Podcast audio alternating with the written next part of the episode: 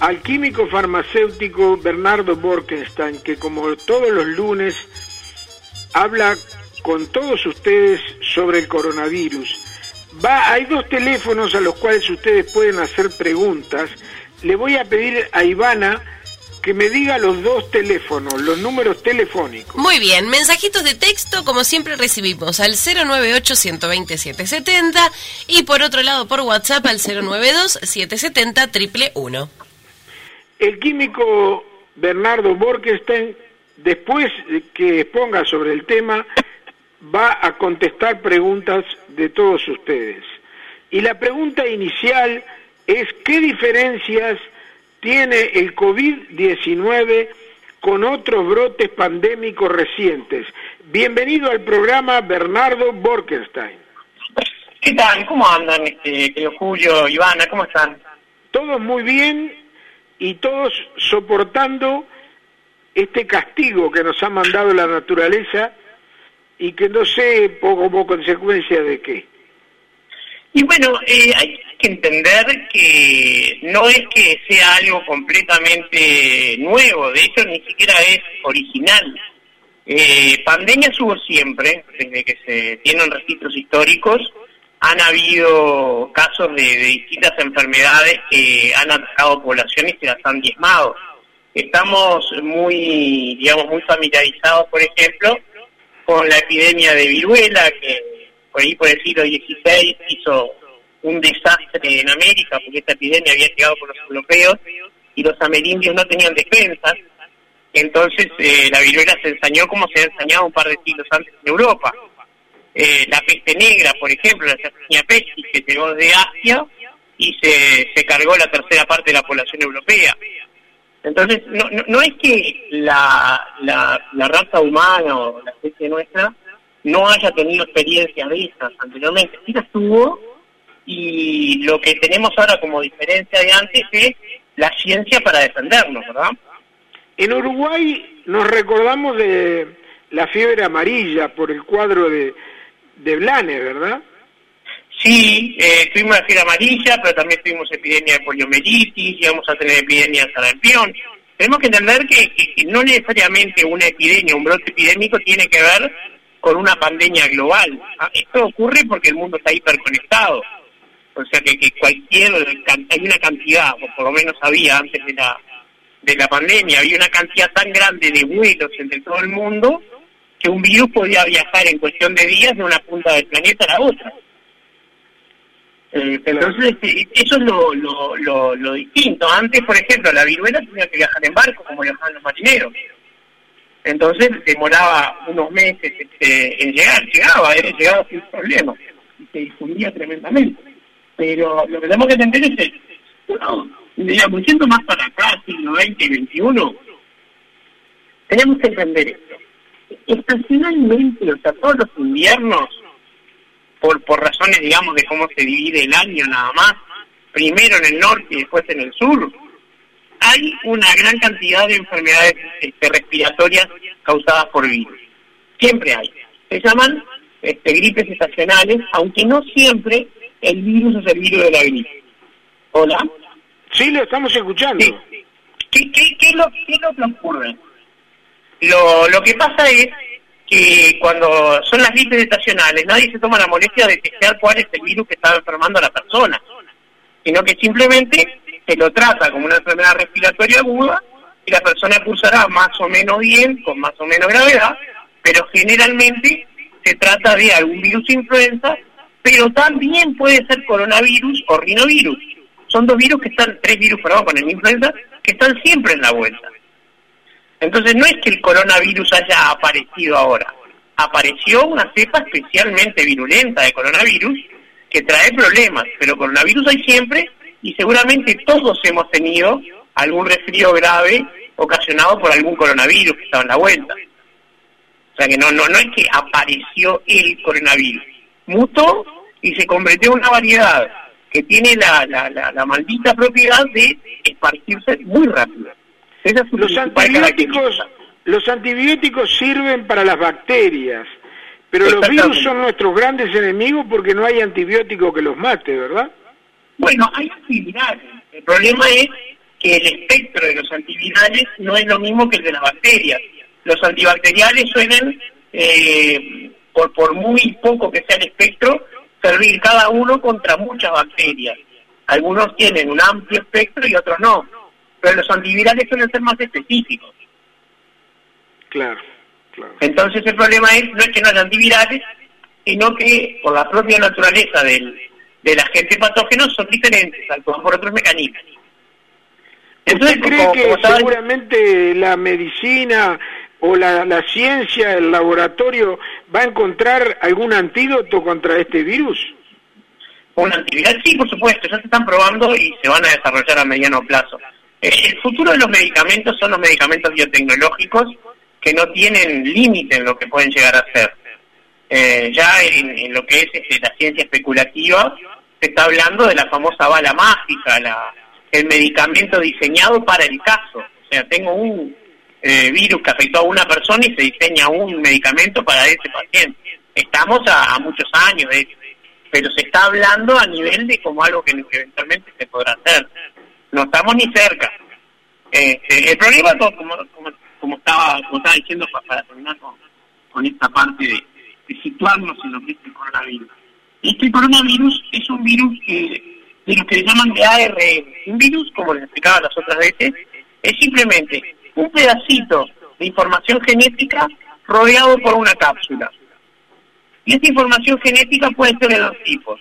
ADN, que son una espiral doble, o ARN, que es una espiral simple más sencilla. El tema es que los virus ARN tienen una capacidad de mutar rápidamente, cambian sus características eh, con facilidad enorme. Y eso ha hecho que el coronavirus, al menos digamos en los últimos años, en el siglo XXI, haya tenido tres incidentes que eh, han sido todos, este, digamos, eh, eh, muy muy llamativos, ¿verdad? Uno fue el SARS, que es este el síndrome agudo respiratorio, que surgió en Oriente también. Otro fue el MERS, que surgió en Oriente Medio, pero este tenía una característica era muchísimo más grave que los otros dos, pero muchísimo más grave, pero lentísimo para contagiarse.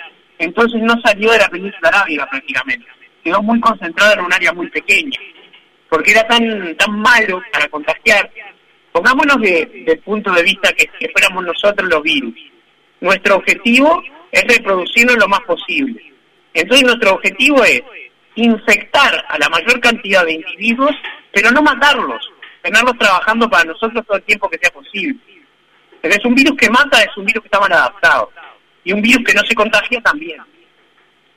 En el Instituto en el Instituto Malbrán de Buenos Aires han, han podido descifrar totalmente el genoma de este coronavirus y eso es una cosa buena que la van a usar ni bien preparen el antídoto, ¿verdad? No, mucho antes. Eh, en realidad no hablamos de antídoto porque no es un veneno, hablamos de medicamento pero es mucho más importante porque esa decodificación del genoma permite eh, descartar el hecho de que este virus sea eh, producido en laboratorio con fines de armas biológicas. Este es un virus natural que ocurrió naturalmente y no se encontraron eh, signos de edición genética que son pequeñas huellas o rastros que quedan en los virus artificiales. Entonces, esa teoría este, medio conspiranoica que está en la vuelta de que fue China que fue Estados Unidos, que fue no sé quién, eso lo podemos descartar. No fue el caso, no es el caso. Esto fue una desgracia que nos cayó, como caen tantas, y en todo caso va a haber que pensar seriamente qué se hacen con los mercados de tipo de Wuhan, que son una bomba de tiempo a punto de estallar todo el tiempo. O sea, podría pasar mucho más seguido, porque esos lugares son eh, la tormenta perfecta en cuanto a capacidad de contagiar gente. Muy bien, bueno, excelente todo lo que nos ha contado. Vamos a ver si Ivana tiene preguntas de nuestra audiencia. Bueno, sí, por acá. Tenemos alguna, Bernardo. Eh, dice un oyente, ¿qué opina de la decisión del tapaboca obligatorio en los ómnibus? No, en los ómnibus es fabuloso. Ahí hay mucha gente toda junta y no se puede mantener la distancia interpersonal. Estoy de acuerdo, yo lo propuse antes, incluso en los ómnibus, y, y el mismo problema ocurre en los asesores, pero digamos, las responsabilidades son diferentes. Y además creo que en los ómnibus es la empresa la que tiene que proporcionar los tapabocas. O sea, no, es la gente, no, la responsabilidad está en la empresa y no en la Bien, perfecto. Y después por acá llega otro mensajito que dice, eh, ¿puede volver a mutar el COVID-19? Se pregunta este oyente. Sí, sí, por supuesto, en cualquier momento. ¿Y ahí qué, cómo puede ser, eh, Bernardo? ¿Qué puede suceder? Y de todo, puede volverse más contagioso, menos contagioso, eh, más virulento, menos virulento, es, una ruleta. De hecho, seguramente en, en, una forma más o menos imperceptible ya debe estar mutando. El tema es una mutación significativa y estas son las menos. Ajá. Pero sí, sí, el virus tiene una alta capacidad de mutar. Bien. De momento se, está trabajando como que hay una sola cepa, ¿no? Bien. Acá llega otra que dice, una pregunta para Bernardo. Si los yogurts con probióticos al subir las defensas sirven para el virus, pregunta Federico. Las defensas del, del, organismo, este, los probióticos con o sin yogur, ¿verdad? El tema no es el yogur, son los probióticos. Este, porque hay probióticos este, que, no vienen dispensados en yogur, que vienen en sobrecitos para tomar solos, y que de hecho como probióticos tienen una mayor cantidad de probióticos. Este, son microorganismos vivos que eh, contribuyen a la salud de lo que se llama la microbiota o el ecosistema del intestino, ¿verdad? Ahí hay bacterias vivas y otros microorganismos que, si son de las especies y de las cepas adecuadas, nos ayudan a estar más saludables. Y, eh, digamos, una buena parte del sistema inmunológico está relacionado con la salud del intestino Así que sí, porque la defensa del cuerpo son contra virus y contra bacterias. Un cuerpo más sano se defiende mejor. Totalmente. Eso en general para cualquier tipo de virus, ¿no, Bernardo? Tener las defensas altas y, tener una buena alimentación es bueno para, para cualquier tipo de... Para bacterias, para hongos, para protozoarios. Siempre estar... A ver, ser joven, rico y sano es mejor que ser viejo, pobre y enfermo. Esa es una verdad desde tiempo inmemorial. Este, entonces, cuanto más sano esté uno, cuanto más fuerte esté uno, más defensas tiene y menos se va a enfermar. Bien, perfecto. Ah, claro, perfecto. Bueno, muy bien, por ahí nos quedamos, Bernardo, por acá. Yo le voy a hacer una pregunta a Bernardo, que tiene que ver con lo que pasa en China, que ahora están previendo un rebrote y están muy alertados de eso. Le pregunto si la persona que tuvo el coronavirus y fue recuperada, después que pasa todas las eh, eh, cuarentenas posibles, queda inmune ante este coronavirus? Esa es una, una pregunta interesantísima. Y estamos esperando que sí, pero la verdad es que todavía ha pasado muy poco tiempo para saberlo. Estas epidemias, las que son a coronavirus o a gripe H1N1, tienen un rebrote, tienen una segunda aparición generalmente mucho menos intensa que la primera. Entonces es muy posible que se aparezca esta segunda, esta segunda oleada pero lo más probable es que aparezcan en el, en el, ciclo igual, ¿verdad? No en pocos meses. Pero sí, en nuestro caso aparecería el año que viene, digamos, la segunda oleada. Pero es, algo que, se está trabajando con la esperanza de que las personas generen inmunidad y que la inmunidad sea duradera. Porque puede pasar que se genere inmunidad pero no sea duradera. O sea, están todas las posibilidades abiertas que no ha pasado suficiente tiempo. Todavía no sabemos y los que se curaron son susceptibles porque hay pocos curados en el mundo. Bueno, excelente, Bernardo. ¿Mm? realmente usted cada vez que nos informa sobre esto nos demuestra todo lo que sabe sobre el tema, que es muy importante en este momento porque la información es la que nos ayuda a protegernos cada día más. Bueno, muchas gracias. Una cosa que quería comentarle, algo que cambió en esta semana, ¿Se que muchos oyentes preguntaban por las mascotas? Sí. Sí, es cierto. Bueno, ahora ya parece estar confirmado, todavía no está al 100%, pero ya parece que sí, que los gatos sí contraen el, el SARS-CoV-2. no sabemos si se enferman, pero se infectan con el virus. Bien, y tampoco sabemos si son este y son eh, agentes de, reinfección para los seres humanos, si son vectores. Esas dos cosas no se determinaron todavía, pero sí se han visto gatos que se han infectado ellos. Y hay un caso que es muy gracioso en Nueva York de un tigre que se enfermó. Oh, la tigresa de Bengala del, del, del, zoológico del Bronx. Exacto, ahora que en, la serie, que en Netflix está la serie del Rey de los Tigres, sí. una serie con guitarra, este eh, digamos, hay bastantes tigres en Estados Unidos, por lo que, por lo, que pudiera parecer, pero este, está en Uruguay no, no, creo que no hay grandes felinos en, en propiedad de gente, así que este no, no sería un problema nuestro. Pero los gatos sí pueden enfermarse, así que bueno. Bueno, ese es un, buen dato para tener para tener en cuenta. Bernardo, acá ya lo ya lo has comentado alguna que otra vez, pero un oyente, este Pepe, pregunta a qué se debe el nombre de coronavirus, o es que el virus lo agarró un ah, rey o una reina, dice. Eh, bueno, es un tema, es un tema que de cómo aparece el coronavirus cuando se lo ve en un microscopio, de proyección plana, aparece como un círculo rodeado por unos este, por unos unas estículas, por unos unos picos que le dan un aspecto de corona mirado de arriba. Claro. Después como se hicieron las imágenes 3D, se vio que en realidad es una esfera y que esos picos están en toda la esfera. Claro. Que más bien se parece a una pelota de pinchos que, que a una corona plana. Pero bueno. Pero visto de arriba. claro.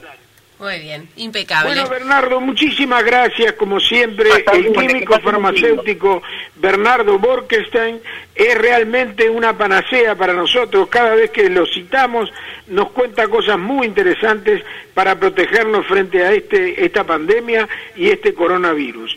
Le digo hasta el próximo lunes. Muchas gracias, Bernardo. Hasta lunes. Que pase muy bien y cuídate. Chao, chao. Chao.